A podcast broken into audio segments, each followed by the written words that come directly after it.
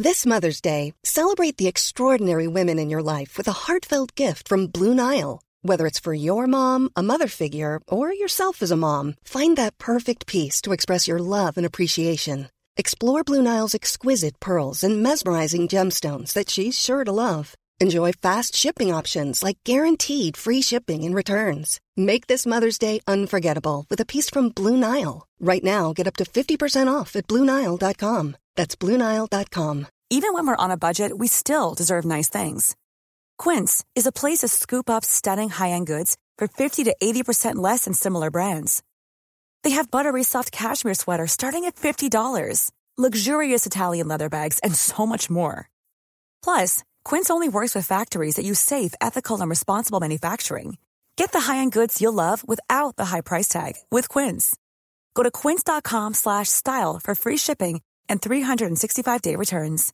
Everyone knows therapy is great for solving problems, but getting therapy has its own problems too, like finding the right therapist, fitting into their schedule, and of course, the cost. Well, BetterHelp can solve those problems. It's totally online and built around your schedule. It's surprisingly affordable too. Connect with a credentialed therapist by phone, video, or online chat, all from the comfort of your home. Visit betterhelp.com to learn more and save 10% on your first month. That's BetterHelp H E. Bonjour à tous, avant de vous laisser avec l'interview de l'invité du jour, je me présente. Je m'appelle Eva et je suis la fondatrice de la société Neria. J'accompagne les avocats dans la recherche du cabinet qui correspond à leurs critères. Parce que chaque avocat est unique et que chaque expérience en cabinet l'est tout autant, si vous êtes à la recherche de nouvelles collaborations, prenez rendez-vous avec moi et je serai ravie de pouvoir échanger avec vous. Le lien se trouve dans la description de ce podcast. Bonne écoute Bonjour à tous et bienvenue sur ce nouvel épisode d'Advocate. Je suis Jasmine, chargée de communication chez Anomia. Nous avons créé ce podcast pour vous permettre de découvrir la vraie vie des avocats. Quel est leur parcours, quelles sont leurs activités, mais surtout, quel est leur business? Anomia, est un cabinet de conseil en stratégie exclusivement dédié au cabinet d'avocats. Notre objectif est assez simple, c'est de permettre aux avocats de passer du cabinet d'avocats à l'entreprise d'avocats. Et pour ça, nous les formons, nous les accompagnons et nous mettons en place des missions de conseil au sein de leur cabinet. Lors de l'enregistrement, nous avons eu un problème technique et nous nous en excusons par avance. Cela ne change en rien la qualité profonde de l'interview. Aujourd'hui, nous avons le plaisir de recevoir Frédéric Pelletier. Après avoir travaillé avec les plus grands avocats de la place, il a fondé son cabinet d'avocats et son groupe hôtelier. Très humble et transparent, il nous parle de sa découverte assez tardive de la profession d'avocat qui par la suite a été une évidence pour lui. Il évoque son statut d'associé et son évolution en tant que fondateur de cabinet. Je ne vous en dis pas plus et vous laisse découvrir ce podcast. Si celui-ci vous plaît, n'hésitez pas à en parler autour de vous, à le diffuser et à lui mettre 5 étoiles sur Apple Podcast. C'est grâce à ça qu'on continue de vous faire du contenu de qualité. Bonne écoute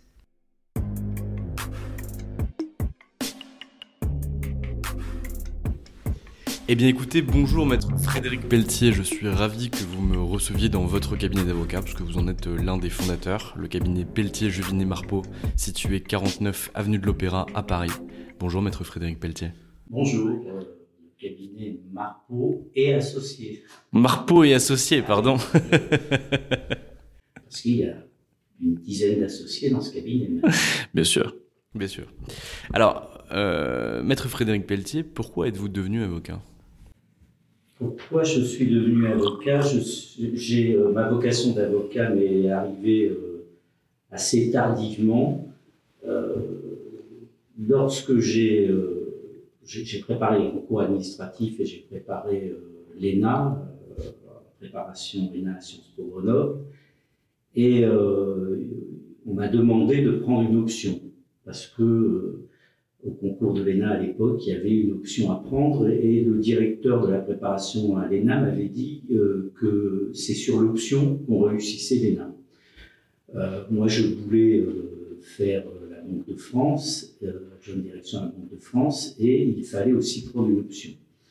Euh, j'avais fait Sciences Po, Sciences Éco, je regarde les options, sociologie, euh, etc., et je tombe sur droit des affaires. Je me dis, tiens, droit et affaires, ça doit être intéressant. Et lorsqu'on fait préparation des concours administratifs, il ne faut pas avoir la moyenne, il faut avoir la meilleure note possible. Donc on bachote jour et nuit. Et j'ai acheté le livre de Guyon à l'époque, qui s'appelait, du professeur Guyon, qui s'appelait Droit des affaires. Et lorsque j'ai ouvert ce livre, j'ai commencé à le lire, je me suis dit, mais c'est passionnant, c'est ce que j'aurais dû faire dans ma vie et dans mes études, et c'est ce que je veux faire dans ma vie. Donc, euh, j'ai euh, réussi le concours de la Banque de France euh, et j'ai été en poste, mon premier poste, à la direction juridique à l'époque de la commission bancaire, qui était l'ancienne ACPR. et c'est là que j'ai découvert le rôle des avocats, des avocats d'affaires, à l'occasion des faillites bancaires dont je m'occupais. Et je me suis euh, dit, mais c'est absolument ce que j'aurais dû faire. Et puis, euh, je dirais, les hasards, ou pas les hasards de la vie, euh, ont fait que un jour, j'ai rencontré Philippe Villet, qui était associé de Jean-Michel Darrois, et qui m'a dit, à l'époque, j'étais à la, à la BNP, j'étais responsable à la direction juridique des opérations de fusion-acquisition et de votre bilan à la BNP. Et euh, il m'a dit, euh, tu devrais être avocat. Je lui ai dit, oui, oui, je, je, je devrais être avocat. Et euh, je suis devenu avocat après avoir obtenu mon doctorat en droit. Et grâce à la passerelle, puisque j'avais plus de huit années de service dans une direction juridique, c'était en 1996, donc je suis avocat depuis 1996. Donc vous rentrez dans la profession grâce finalement, enfin pas grâce exclusivement à l'échange que vous avez avec Philippe Villet, mais en tout cas c'est l'élément déclencheur. Vous, y aviez toujours pensé finalement il déclencha chez vous. Vous passez euh, l'équivalence et là vous, vous intégrez un cabinet d'avocats, vous allez où? Ben, En fait, euh, euh, Philippe Villet m'a proposé deux choses. Il m'a proposé à l'époque, c'était en, en fait c'était en 1994 puisque euh, c'était sur un dossier bien précis. J'étais euh, pour euh, en charge du dossier de la faillite de la 5 et de la réorganisation de Matra Hachette, qui est devenue ensuite MNB et la Gardère Group. Donc, vous voyez, c'était il, y a quelques années. Et Philippe Villet m'a proposé deux choses. Il m'a dit, un, tu dois devenir avocat. Deux, il faut que tu viennes t'associer euh, dans notre cabinet. Euh, ce qui m'a euh, enchanté et je lui ai simplement répondu écoute, je dois terminer ma thèse puisque j'étais en même temps que je travaillais assez lourdement pour les dossiers de BNP et Banexi à l'époque qui étaient extrêmement présents sur les opérations de restructuration à la fin des formideux des années 90. Euh, je dis, il faut que je finisse ma thèse, c'est un gros boulot, euh, et dès que j'ai fini ma thèse, euh, je viens m'associer. J'ai, je viens rejoindre le cabinet d'Arrois et j'ai soutenu ma thèse en septembre 1996 et j'ai rejoint le cabinet d'Arrois Villet Maillot Brochier euh, en octobre 1996, date de ma prestation de serment. C'est un truc de dingue. Si, si, on disait ça aujourd'hui, c'est que vous êtes associé au sein de ce cabinet après 8 ans d'expérience euh, et vous rentrez directement comme associé. Non, je ne suis pas rentré directement comme associé parce que bon, c'était quand même un peu problématique d'être euh, avocat stagiaire, puisque à l'époque on était avocat stagiaire pendant un an et associé ça ne faisait pas trop. J'ai été associé euh, un an plus tard, mais euh, j'ai été, j'ai rejoint le, cabinet d'Arwavilla à l'époque avec une promesse d'association et le cabinet d'Arwavilla tient cette promesse. Comment ça se passe quand vous arrivez au sein de ce cabinet? Vous découvrez finalement la profession d'avocat, pas parce que vous ne connaissiez pas des avocats, mais en tout cas par l'exercice de cette profession. Comment ça se passe? Est-ce que vous êtes immédiatement content du choix que vous avez fait? Alors, je suis immédiatement content du choix que j'ai fait, mais je réalise euh, quand même euh, assez rapidement que le métier de juriste euh, de banque, puisque j'avais été juriste à la commission bancaire c'était pas une banque, mais c'était une administration, donc en tant qu'adjoint de direction à la Banque de France, et puis juriste au sein du groupe BNP, où j'ai pu m'occuper en interne de, très grosses opérations, dont la privatisation de la BNP, dont j'avais la responsabilité au plan juridique. Alors, j'avais travaillé avec des avocats que j'avais comme conseil de la BNP à mes côtés, euh, mais je n'avais pas euh, une très très grande expérience ou très peu d'expérience en, contentieux. Euh, je me souviens que j'avais eu un dossier contentieux assez lourd où j'avais demandé à Georges Terrier de venir épauler la BNP sur ce dossier. C'était encore un dossier de faillite. À l'époque, c'était la faillite d'une la défaillance d'une société de bourse, dont je ne donnerai pas le, nom. Euh, et euh, j'avais vu Georges plaider sur ce dossier. On avait travaillé ensemble la stratégie judiciaire, un dossier qui se passait en France et à Luxembourg. Et je m'étais dit quand même, c'est vraiment euh, superbe de pouvoir plaider comme l'avait fait Georges. Euh, je n'avais pas mesuré quand même euh, tout euh, le travail et tout le, positionnement de l'avocat et notamment le positionnement de recul et d'indépendance que l'avocat doit avoir vis-à-vis de son client. Lorsque vous êtes juriste de banque, je dirais, les, les, choses sont assez linéaires. Vous n'avez qu'un client et de toute façon, vous représentez, vous représentez votre entreprise. Alors certes, en tant que juriste, il faut avoir une certaine indépendance un certain recul, mais ce recul, il est plutôt vis-à-vis de vos collègues au sein de la banque, vis-à-vis de votre direction générale, etc. Mais vous restez quand même euh, un employé avec euh, la boussole de, l'intérêt de la société qui vous emploie. Lorsque vous êtes avocat, et notamment en contentieux, il y a quand même tout un recul. Et euh, dès que je suis arrivé dans le cabinet d'Arrovier, je me souviens très très bien de ce que m'avait expliqué Jean-Michel Darrois, c'est peut-être le premier ou le deuxième jour, il m'avait dit euh, Frédéric, fais attention, ton plus grand ennemi dans ce métier, c'est ton client. Alors je veux dire, je n'avais pas totalement compris parce que ça m'avait un peu secoué euh, que Jean-Michel me dise que les personnes qu'on devait conseiller, qu'on devait défendre, pouvaient être nos plus grands ennemis. Et je l'ai compris euh, après par l'exercice, parce que je pense que ce métier d'avocat, euh, et comme dans beaucoup de métiers, il n'y a pas de mystère, c'est l'expérience. Et l'expérience, on ne peut pas tricher avec l'expérience. L'expérience, c'est euh, des années de pratique, c'est un certain nombre de dossiers, c'est d'être confronté à des situations, et c'est au travers de ces dossiers et ces situations qu'on acquiert de l'expérience. Et bon, voilà, depuis 1996, euh, j'ai quand même pas mal roulé ma bosse et euh, je peux dire qu'aujourd'hui, euh, et parce que j'ai eu deux très beaux dossiers, deux très gros dossiers, je pense avoir acquis de l'expérience. Vous restez combien de temps au sein de ce cabinet?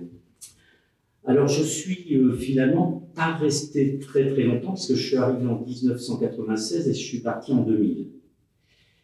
Euh, il n'empêche que euh, j'ai beaucoup beaucoup appris dans ce, pendant cette période, pour plusieurs raisons. D'abord, on était peu nombreux, et je, certes, j'étais associé, mais en réalité, je dirais que euh, j'étais euh, euh, le premier collaborateur senior qui, à qui on permettait d'ailleurs en même temps que, Marcus Bidam de rentrer dans, l'association. Moi, je travaillais pour, avec, je dirais pas pour, mais je travaillais avec Jean-Michel, avec Philippe Villet et avec Alain Maillot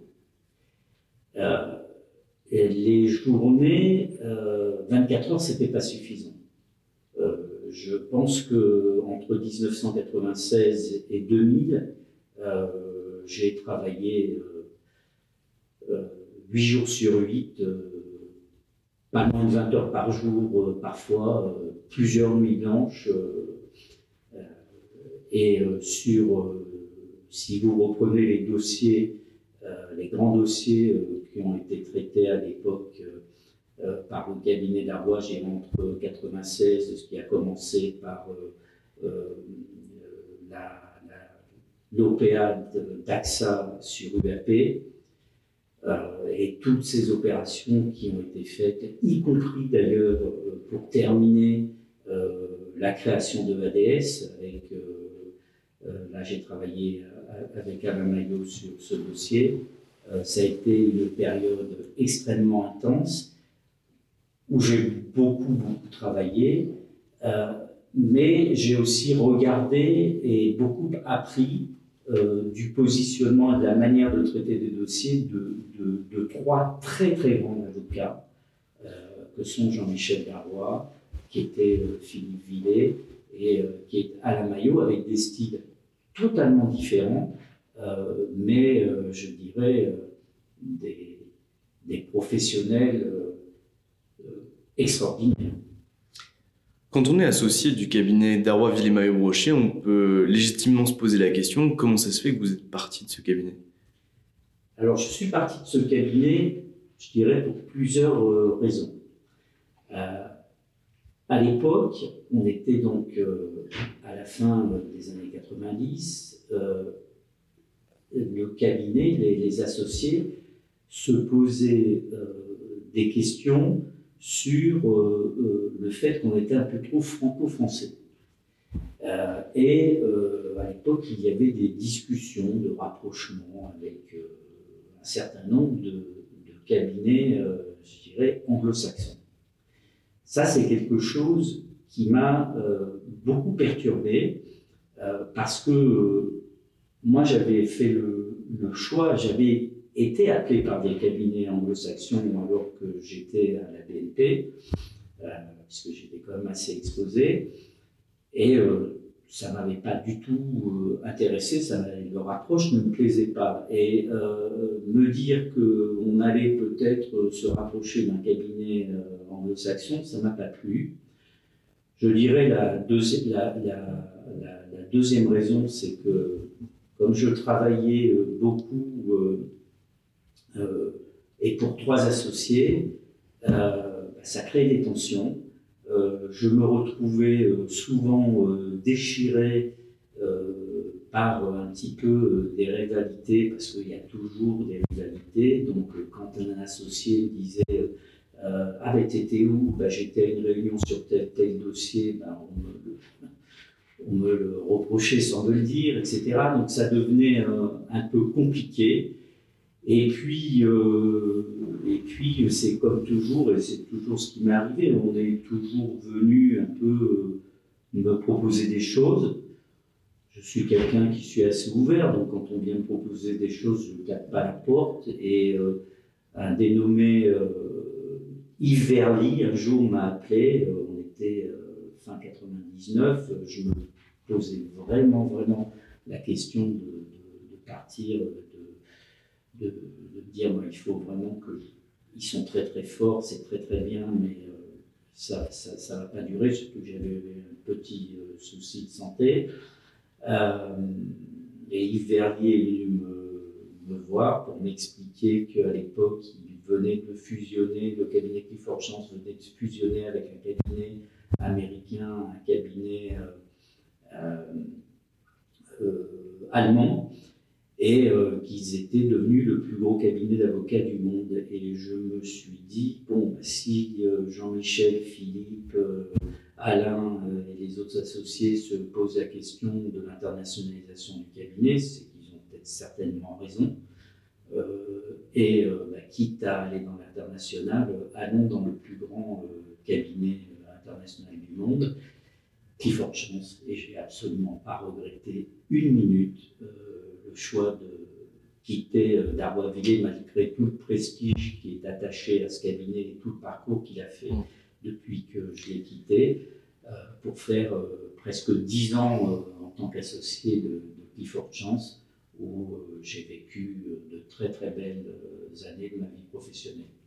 Donc en réalité, la vraie raison, c'était la deuxième, parce que vous n'aimez pas le cabinet international, mais en réalité, vous en avez rejoint un quand même. Donc en fait, les vraies problématiques, c'était les distorsions entre les associés euh, sur lesquelles vous étiez au milieu. Ah, les vraies problématiques, c'est que la vraie problématique, c'est qu'il est difficile, je pense, lorsque vous êtes euh, dans un cabinet euh, composé de, stars, d'associés qui sont des stars parcours le démontre, il est difficile d'être un jeune, un, jeune associé qui est de se dire bon, finalement, qu'est-ce que, à part traiter les dossiers, je vais leur apporter, comment je vais développer mon propre business? Et je commençais à développer mon propre business avec des opérations, des petites OPA, enfin, petites, aujourd'hui il n'y a plus de petites OPA, mais je travaillais à l'époque pour Sommer à Libert, pour De Dietrich, et je sentais bien que ce développement personnel, euh, n'était pas quelque chose qui, euh, intéressait mes associés parce que eux, euh, Jean-Michel Darrois, bah, je travaillais pour euh, le groupe Pinot. J'ai parlé avec Alain Maillot de ADS, mais je pourrais parler du crédit foncier ou de choses comme ça à l'époque. Avec Philippe Villet, c'était le même type de dossier. Donc je dirais que moi, je traitais, je pouvais apporter des dossiers à des centaines de millions d'euros ou euh, de, quand je dis au type d'opération, hein, donc euh, du, très gros mid-cap, et, euh, et, eux étaient sur des milliards. Donc, moi, il était normal que je sois sur, sur des centaines de millions d'euros. Eux, ils étaient sur des milliards. Et je me disais, bon, mais finalement, ça ne va pas matcher, quoi. Ça, je peux pas. Et moi, ce qui m'intéressait quand même dans métier d'avocat, c'est euh, le fait de pouvoir développer soi-même euh, sa clientèle. Moi, je suis, et puis, et puis il n'y a qu'en développant sa clientèle euh, qu'on est indépendant. Moi, je suis, je, veux être indépendant. J'ai toujours, me suis toujours battu pour, être libre. La liberté, ça a un prix. Et le prix de ma liberté, euh, ça a été de prendre la décision de dire bah non, euh, Darwa, euh, je préfère pas suivre l'aventure Darwa, même si j'avais et j'ai toujours une estime professionnelle très très importante pour ce cabinet, mais j'ai préféré prendre mon envol avec. Alors vous me direz, oui, j'allais dans un très grand cabinet, enfin, bon, si vous questionnez les associés de chez Guilford, euh, j'étais assez indépendant dans mon développement chez Clifford Chance. Et alors, comment s'est passé le développement chez Clifford, justement? Carte blanche. Euh, à l'époque, euh, et c'est ce qui était en fait le pragmatisme des Anglais, et en tout cas tel que moi je l'ai connu, donc de, je dirais de 2000 à fin 2009, c'est que on, avait, on se posait des objectifs, on se disait, ben voilà, je vais faire ça, et puis euh, on vous laissait le faire, on vous donnait les moyens de le faire. Donc euh, moi j'ai vraiment euh, eu une autonomie totale de développement chez Clifford Chance, qui a été une réussite. Je pense que j'ai toujours été très réductif pour, pour mes associés, chez, Clifford Chance.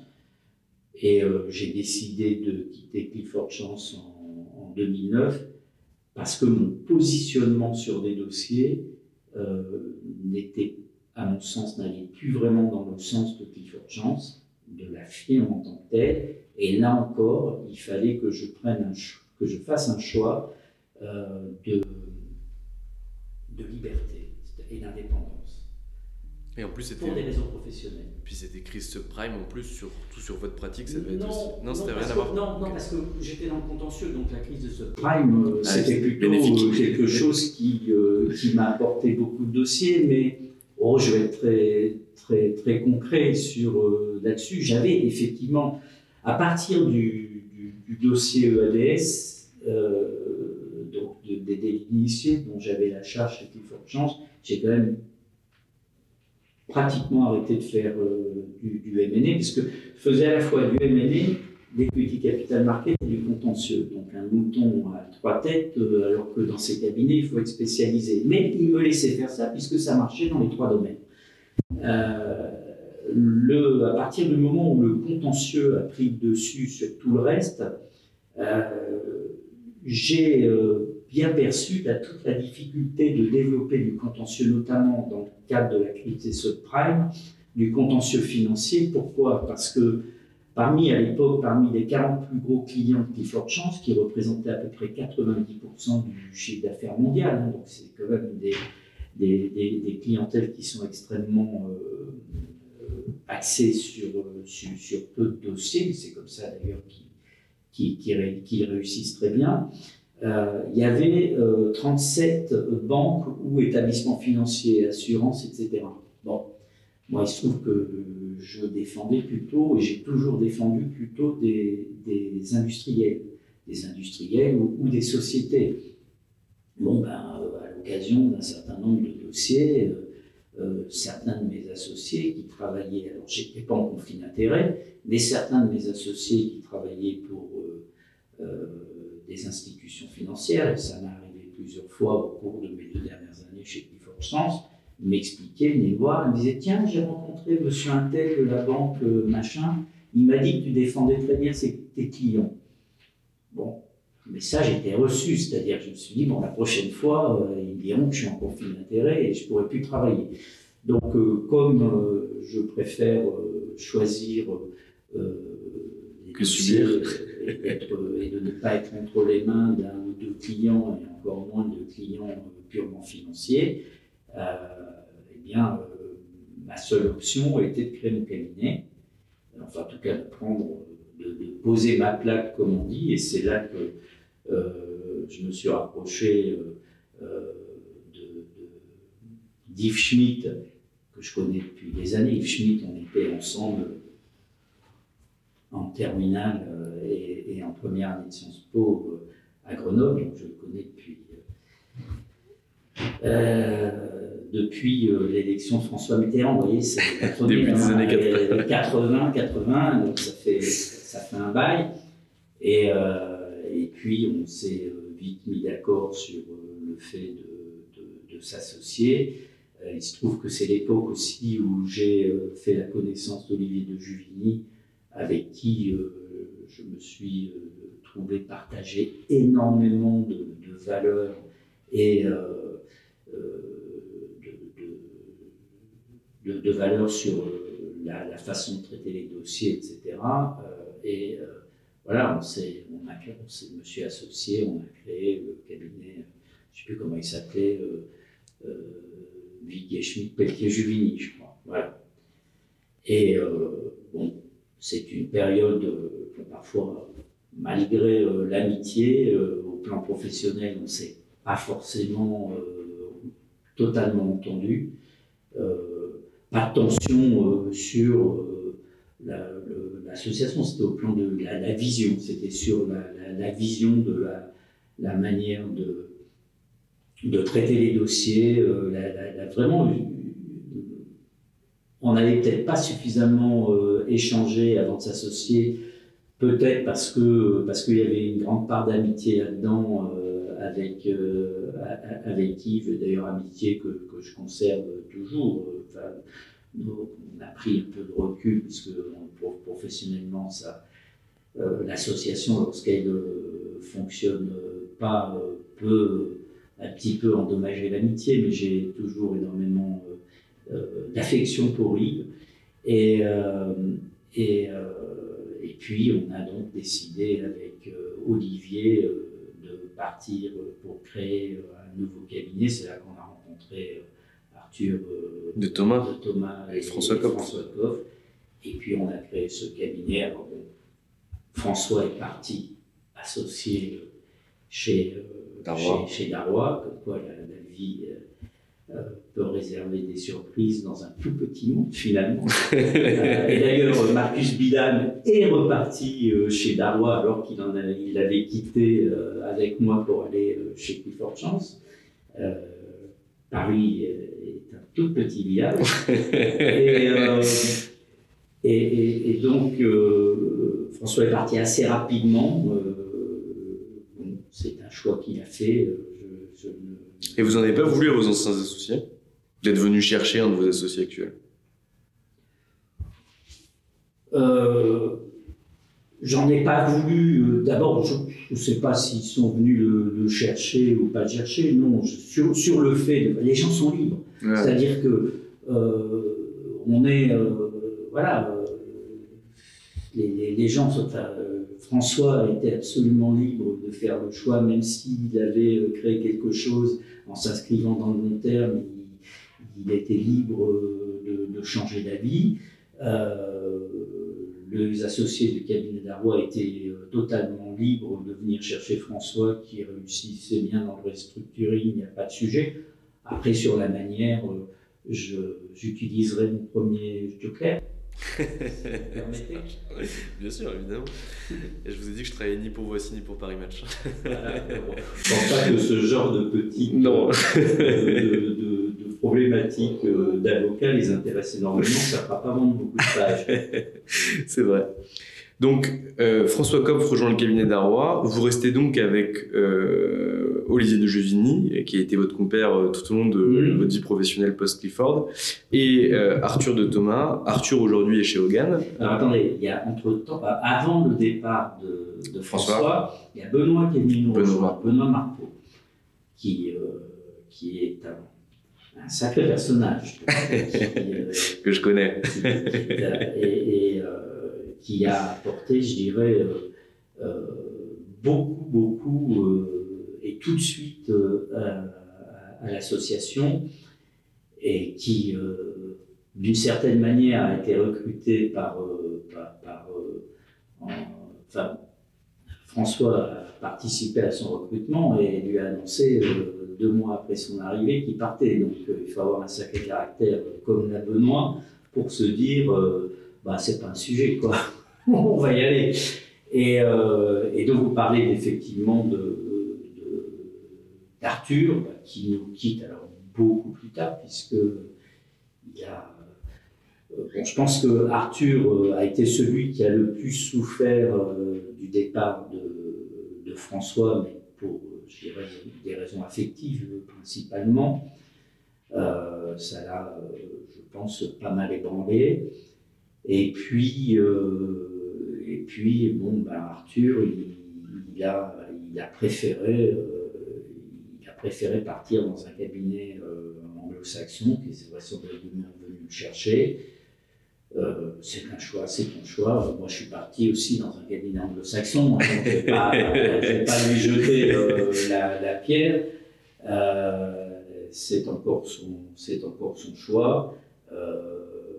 bon, on en a pris, on en a pris acte et, et le cabinet a continué à se développer et à faire des associés, deux, deux associés qui étaient des collaborateurs, euh, euh, François Dietrich et Clément euh, Vière.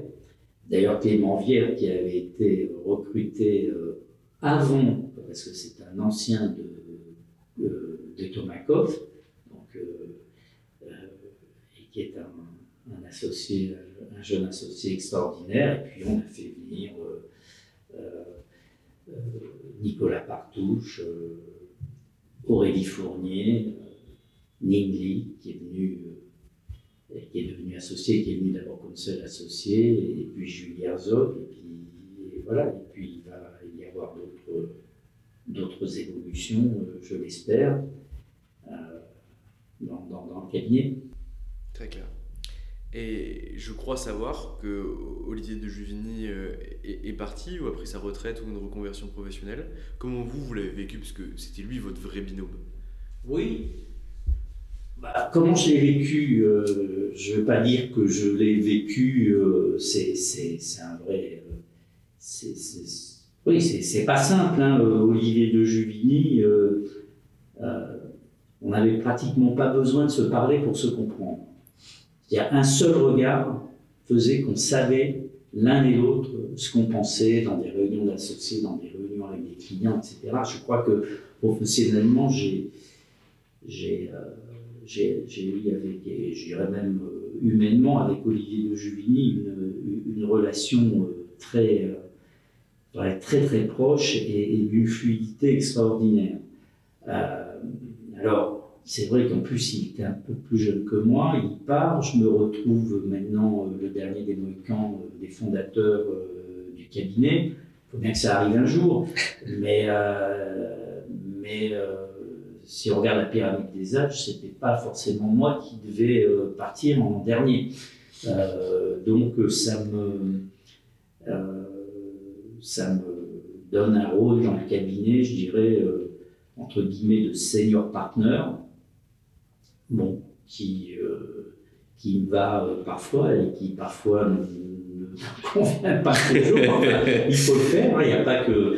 Quand, on, quand on exerce une activité professionnelle, il faut faire des choses, il y a des choses qu'on aime énormément faire et puis d'autres qui sont peut-être moins euh, faciles à faire, mais il faut quand même les faire. Enfin bon.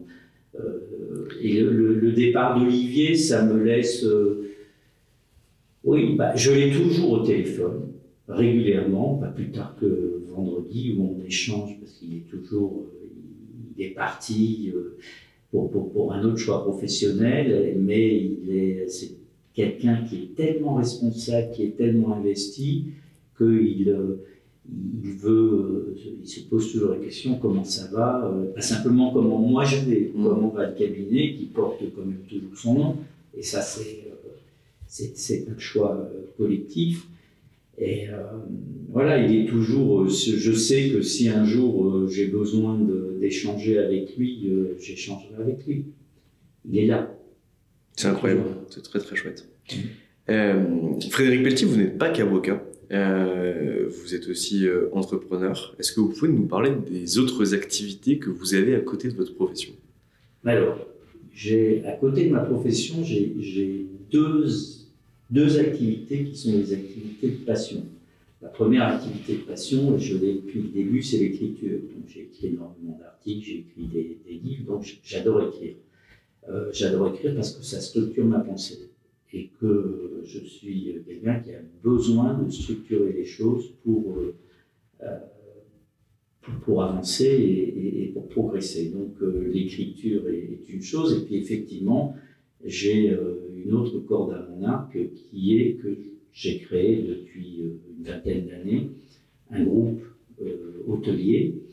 Euh, encore une fois, c'est le hasard des choses, mais il n'y a pas toujours du hasard. j'ai rencontré un monsieur qui s'appelle Thierry Chenauer qui avait créé un, groupe de, de résidence de tourisme qui s'appelle Chalet des Neiges, avec qui je me suis entendu parfaitement. On a créé, on a développé à partir de des années 2000, euh, un groupe hôtelier à 50-50, et puis euh, ce qui fait que j'ai euh, finalement, au départ, je faisais ça en disant bah, il faut investir un peu pour sa retraite, puisque les retraites d'avocats, c'est pas, c'est pas grand chose. J'avais compris qu'il fallait cotiser le moins possible, puisque comme on ne savait pas en, en, payant ce à quoi on avait droit, donc le meilleur choix économique, c'est de payer moins cher. Donc j'ai cotisé le moins possible. Et, et, et Philippe Villet avait dit, de toute façon, ta retraite, il, faut, il faudra que tu investisses, etc. Et, donc j'avais bien ça en tête. Et puis j'ai investi dans le domaine euh, que, voilà, où, moi je, je, suis, euh, j'ai fait mes études à Grenoble, j'ai fait beaucoup de ski, j'ai été entraîneur du GUC, Grenoble Université club en ski, donc euh, voilà, j'ai investi à la montagne. Alors, euh, j'en discutais encore euh, la semaine dernière avec Thierry Chenauer, qui, a, été mon associé. Maintenant, on a, cédé la partie qu'on a développée ensemble, on l'a cédé en juillet dernier, et on regardait un peu ce, qu'on a, a fait en, en une quinzaine d'années on a quand même créé euh, euh, quatre hôtels 5 étoiles partant de zéro. On les a construits, hein, avec des résidences de tourisme à côté. Financement bancaire exclusivement Pas de financement Financement, bancaire exclusivement. Oui, alors, financement bancaire exclusivement au départ. Bon, on a mis un peu des sous. Hein, oui, je me doute. Des sous, hein, euh, au départ. Euh, après, euh, j'ai fait rentrer dans, dans ma holding, dans, ma holding opérationnelle en 2017, donc assez tard, hein, puisqu'on a commencé avec les chemins en 2002. J'ai fait rentrer la BPI et le Crédit Agricole de Savoie. Et puis là, on a vendu, on a vendu cet été donc ce qui, ce qui a donné, euh, je dirais, une valeur euh, financière à ce qu'on a créé, qui était assez importante. Elle est publique ou pas? Oui, elle est publique. Euh, la, la, valeur, puisque le groupe Étincelle qui a acheté l'a publié, en valeur d'entreprise, 140 millions. C'est une belle opération ben, On a créé 140 millions de valeur d'entreprise. on a créé 140, 140 millions de valeur d'entreprise en oui, en, 20 ans. Mais surtout, vous, en ayant une activité extérieure, vous aviez une autre activité que celle que vous avez. Oui. moi, c'est ça que je trouve le plus dingue. Parce que créer une boîte à 140 millions, c'est bien. Mais créer une boîte à 140 millions alors que derrière, vous n'êtes pas exclusivement sur ce projet à le développer, je trouve que c'est incroyable. Alors, euh, vous savez, euh, euh, c'est comme dans le sport, euh, si, si, si, vous êtes tout seul. Alors pourtant, moi j'ai pratiqué un sport, deux sports individuels, j'ai pratiqué le vélo, et le vélo n'est pas vraiment un sport individuel parce que si vous n'êtes pas dans la route de quelqu'un, euh, bah, faire des grandes échappées, euh, mais pour ça il faut quand même se doper pas mal, ce qui n'était pas mon cas, et, et, le ski qui est un sport individuel. mais moi, je crois beaucoup au collectif, surtout, je crois beaucoup à la complémentarité des gens. Donc, en fait, avec Thierry Chenauer, euh, on a euh, fait une équipe où euh, chacun faisait ce qu'il avait à faire. Et, et puis moi, j'ai organisé, organisé les choses de manière à avoir des, c'est, tout, tout, ça est très organisé. Si c'est organisé, ça n'a pas demandé un temps important jusque, je dirais, jusqu'au au Covid. À partir du Covid, euh, là, il y a eu des sujets euh, financiers à traiter, il y a eu pas mal de choses. Et puis après la session, et surtout, surtout moi, à partir du Covid, j'avais décidé, avant le Covid, d'investir euh, d'investir à côté du groupe Lodge Spa Mountain qu'on a créé pour, pour créer le, le, relais, parce que je savais qu'on allait vendre. Donc là, effectivement, ça m'a pris plus de temps. mais jusqu'en, jusqu'en 2000 2020, c'était, euh, ça n'a pas pris un temps euh, trop important. Alors aujourd'hui, c'est vrai que ça me prend plus de temps, puisque, puisque euh, voilà, les, hôtels, les, hôtels qu'on achète, qu'on reconstruit, qu'on modernise, sont des, sont des hôtels qui sont opérés par la société que, que, je contrôle, qui s'appelle Simotel, et ça prend un peu plus de temps. Mais il y a des équipes pour ça. Et en tout cas, je ne suis pas du tout dans l'opérationnel de la gestion, mais absolument pas. Euh, j'ai pour ça euh, un directeur général opérationnel. Euh, je m'occupe que des aspects développement, des aspects financement. Bon, ben, ça prend du temps, mais. Parce qu'en plus, il faut aller vite. Hein. Ah, mais il faut aller vite, mais moi, je sais travailler vite. ça pour ça. Parce que vous, vous, avez deux ans pour réinvestir avant d'avoir. Non. Non, vous avez pas. Non, non, on n'a pas deux ans. Non, non, non. Euh, en plus, euh, moi, je, euh, parce que quand c'est les sociétés en développement, avec, voilà, au niveau, au niveau, il a, y a, pas, j'ai pas de, j'ai pas de contrainte de réinvestissement, de, timing, et c'est une bonne chose parce que Léon Bressler, qui est un grand monsieur de, l'immobilier, hein, qui a créé Unibail, m'avait toujours dit que j'ai conseillé y amis m'avaient toujours dit parce que il faut savoir ne pas acheter. Et euh, c'est vrai qu'aujourd'hui, il y a plein de choses sur le marché, mais il y a plein de choses qui sont très chères, parce qu'il y a une bulle euh, spéculative sur, euh, sur l'hôtellerie. Et donc aujourd'hui, attendons un peu que les taux se stabilisent et surtout que les valeurs soient cohérentes avec les taux. Et puis, puis on va voir. Donc, euh, pas. Bon, là, on a pas mal de travaux à faire sur ce qu'on a acheté, et puis on doit continuer à, je dois à, à, déployer. Mais c'est voilà, c'est passionnant. Ça me, ça, pour moi, je l'ai fait euh, aussi comme un loisir. C'est pas quelque chose que je considère comme étant euh, du travail. C'est comme écrire un article. C'est, je, ça m'aère. Je trouve que ça, ça m'aère. Et puis, ça me permet aussi d'avoir avec mes clients, lorsque je les conseille, parce que je fais encore des, des opérations de conseil ou même dans du contentieux, d'avoir une vision beaucoup plus opérationnelle des choses, parce que je j'ai ouvert la, boîte à outils et j'ai mis les mains le cambouis. Donc, euh, euh, ça donne une vision des dossiers que peut-être euh, certains confrères n'ont pas parce qu'ils ont, ils, sont pas, pas vraiment. ils ont ouvert le capot, mais ils n'ont pas démonté le moteur comme moi et le remonté. Et du coup, étant donné que vous avez créé des entreprises donc, depuis 2000, 2002, euh, vous créez des entreprises, vous les développez, vous les vendez, euh, est-ce que vous avez pris euh, des modèles de management, des systèmes opérationnels du monde de l'entreprise que vous avez appliqués au sein de votre cabinet d'avocat? Non, parce que c'est pas du tout la même chose. Alors, si, il y a des, peut-être à la marge, il y a peut-être un certain nombre de choses euh, en tout cas, pour moi, ce qui est fondamental, c'est euh, de pouvoir déléguer et euh, de. Vous, voyez bien que quand on fait autant de choses que je fais, on n'est pas des Superman, on n'est pas des super-héros. Donc, il faut savoir aller à l'essentiel. Et il faut savoir ne regarder que ce qui est que ce qui est important, ce qui est stratégique, ce qui euh, peut poser problème.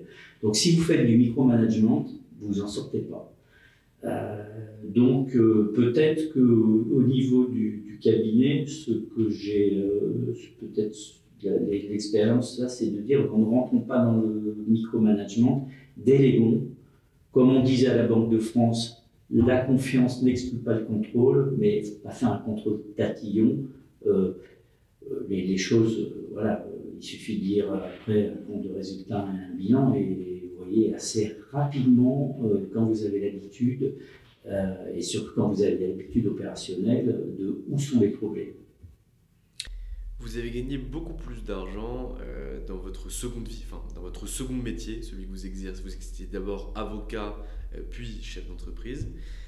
vous avez gagné beaucoup plus d'argent en tant que chef d'entreprise plutôt en tant qu'avocat. Euh, et ça a l'air de beaucoup vous amuser. Pourquoi vous restez avocat? Alors, euh, gagner de l'argent, euh, ça n'a jamais été mon, moteur. Hein. alors, je pense qu'en tant qu'avocat, j'ai gagné beaucoup d'argent et que les avocats d'affaires gagnent beaucoup d'argent. Quand on fait ce, que j'ai fait avec mes hôtels, on crée du patrimoine, on ne gagne pas de l'argent. Hein, parce que, en fait, et je réinvestis tout. Je, je n'ai pas touché un centime euh, et je ne toucherai pas un centime de,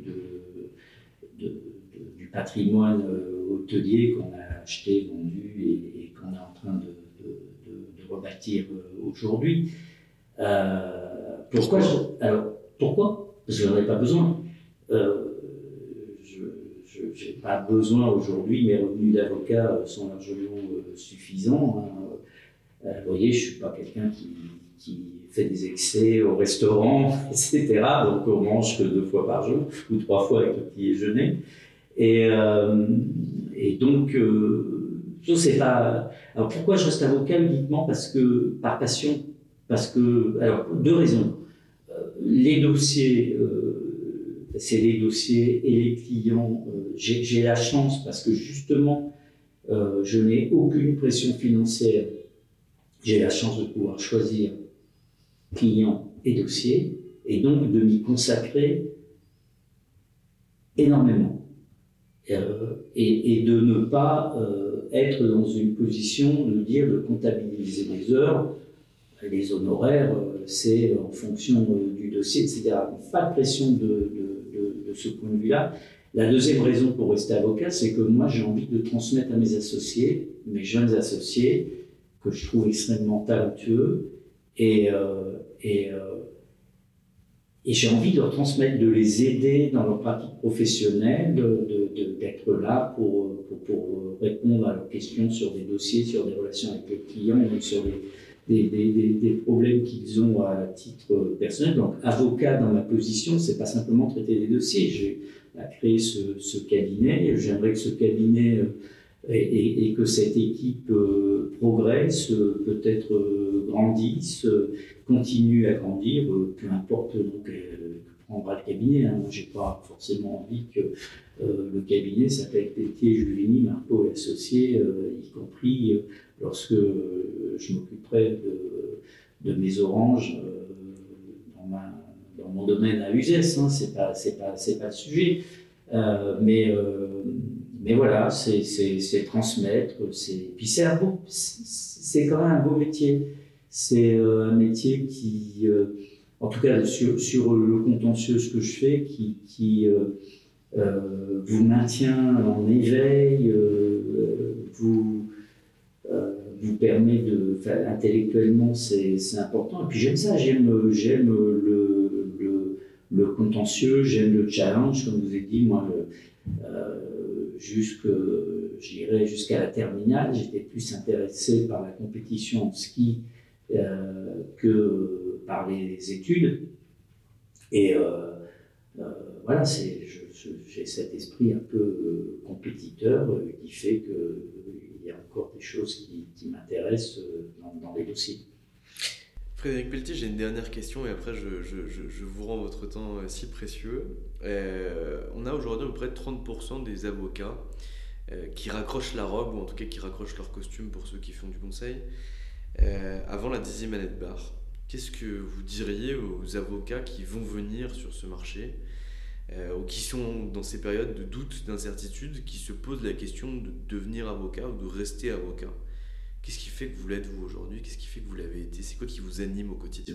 Alors, euh, je pense que les gens qui quittent le métier d'avocat, il y a, pour de multiples raisons, ils le font. Alors, il y a ceux qui partent en entreprise, il y a ceux qui. C'est un métier qui est tellement exigeant, il y a tellement de pression. Euh, et effectivement, la, vie est malheureusement assez courte et les gens ont peut-être envie d'en profiter. Je pense que euh, ce qui fait tenir, à mon avis, dans, ce métier, il y a, bon, il y a, les, les, les, avocats qui, ne font que ça et qui sont avocats euh, même en dormant, donc, et qui sont sur leur dossier. C'est sur leur équilibre de vie. Je connais des, des, associés dans des cabinets, pas mal de cabinets, qui, ne pensent qu'à ça.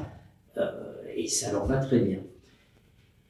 Si euh, vous ne pensez pas qu'à ça, il faut trouver euh, des, euh, je dirais, d'autres approches de la famille, les loisirs, moi ce que j'ai fait, l'hôtellerie, l'écriture, etc. Je pense que pour durer, il faut être capable, à mon sens, de, de bien savoir d'abord ce qu'on veut et d'être cohérent avec ses choix. Alors ceux qui, ceux qui raccrochent, qu'est-ce que je leur dirais? Je leur dirais, ben voilà, si vous le faites en tout cas, faites-le euh, vraiment en vous, en, vous, posant la question le jour où vous avez posé votre robe euh, sur le porte-manteau pour euh, lui tourner le dos. C'est est-ce que je me suis vraiment posé toutes les questions, etc. Est-ce que je ne vais pas le regretter? Il faut, il faut se, se poser ces questions. Moi, ce que j'ai envie de dire, c'est que aux, aux, avocats, c'est de leur dire, bah, voilà, trouvez votre chemin, euh, trouvez votre équilibre. Euh, et euh, c'est ne vous comparez pas, en tout cas, n'ayez pas de complexe avec les, certains avocats qui réussissent très bien, mais qui font que ça 35 heures par jour. on peut faire ce métier, pense que j'en suis l'illustration en faisant d'autres choses dans sa vie et, en réussissant euh, pas mal en tant qu'avocat. Et euh, je ne suis pas sûr que si je m'étais euh, moins investi dans mes activités à côté, dans tout ce que je fais à côté, je ne suis pas sûr que j'aurais été, j'aurais mieux réussi en tant qu'avocat. Je pense qu'il faut qu'il y ait un équilibre global des choses, et ça, il est personnel à chacun. Hein. Il y a des gens qui ont besoin de dormir 8 heures, il y en a qui ont besoin de dormir 12 heures, et puis d'autres 3-4 heures. Moi, je Moi aussi. Frédéric Pelletier, je vous remercie pour le temps que vous m'avez accordé. Euh, je vous souhaite bonne chance pour vos prochaines affaires, euh, bonne chance pour la transmission du cabinet d'avocats et encore les dossiers que vous allez traiter évidemment. Euh, et je vous dis à très vite. Merci beaucoup. Au revoir. Et voilà, c'est fini pour aujourd'hui. J'espère que cet épisode vous a plu. Pour découvrir tous les contenus qu'Anomia propose, vous pouvez vous rendre sur www.anomia.fr. Vous y trouverez des vidéos, des podcasts, des articles et également nos propositions de formation et d'accompagnement dédiées aux avocats, dédiées au business des avocats.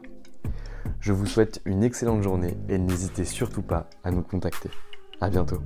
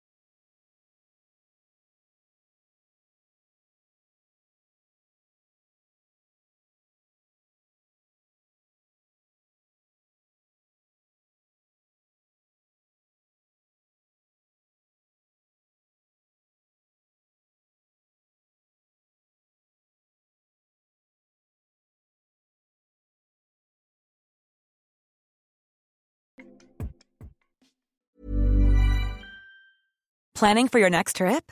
Elevate your travel style with Quince. Quince has all the jet setting essentials you'll want for your next getaway, like European linen, premium luggage options, buttery soft Italian leather bags, and so much more. And is all priced at 50 to 80% less than similar brands. Plus, Quince only works with factories that use safe and ethical manufacturing practices. Pack your bags with high-quality essentials you'll be wearing for vacations to come with Quince. Go to quince.com slash pack for free shipping and 365-day returns. Mom deserves the best, and there's no better place to shop for Mother's Day than Whole Foods Market. They're your destination for unbeatable savings, from premium gifts to show-stopping flowers and irresistible desserts. Start by saving 33% with Prime on all body care and candles. Then get a 15-stem bunch of tulips for just $9.99 each with Prime. Round out Mom's menu with festive rosé, irresistible berry chantilly cake, and more special treats. Come celebrate Mother's Day at Whole Foods Market. Even when we're on a budget, we still deserve nice things. Quince is a place to scoop up stunning high-end goods for 50 to 80% less than similar brands. They have buttery soft cashmere sweaters starting at $50, luxurious Italian leather bags, and so much more. Plus, Quince only works with factories that use safe, ethical, and responsible manufacturing. Get the high-end goods you'll love without the high price tag with Quince. Go to quince.com/style for free shipping and 365-day returns.